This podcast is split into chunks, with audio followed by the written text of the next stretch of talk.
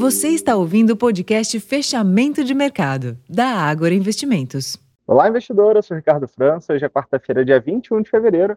A expectativa pela publicação da ata referente à última reunião de política monetária do Federal Reserve, conhecida apenas no final da tarde, moderou as oscilações nos mercados globais ao longo da sessão desta quarta-feira. Na ata, os dirigentes indicaram que não querem cortar os juros antes de ganharem confiança na queda da inflação e que vem a atividade se expandir em ritmo sólido. Após a publicação, as bolsas de Nova York mostraram volatilidade, com pressão maior vindo das ações de tecnologia, especialmente o índice Nasdaq, enquanto os demais índices acabaram fechando em leve alta. No Brasil, o Ibovespa teve dia de poucas emoções, oscilando entre bandas estreitas ao longo da sessão.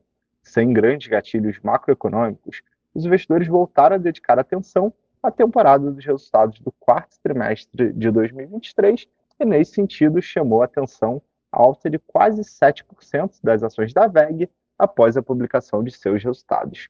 No fim do pregão, o Ibovespa tinha leve alta de 0,09%, cotado aos 130.032 pontos, com um volume financeiro negociado da ordem de 23 bilhões de reais.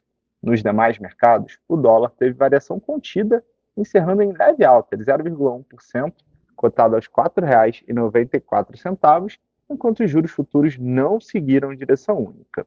Para amanhã, a agenda externa reserva a leitura dos PMIs na zona do euro e também nos Estados Unidos. Ainda nos Estados Unidos, saem os pedidos semanais de auxílio de desemprego.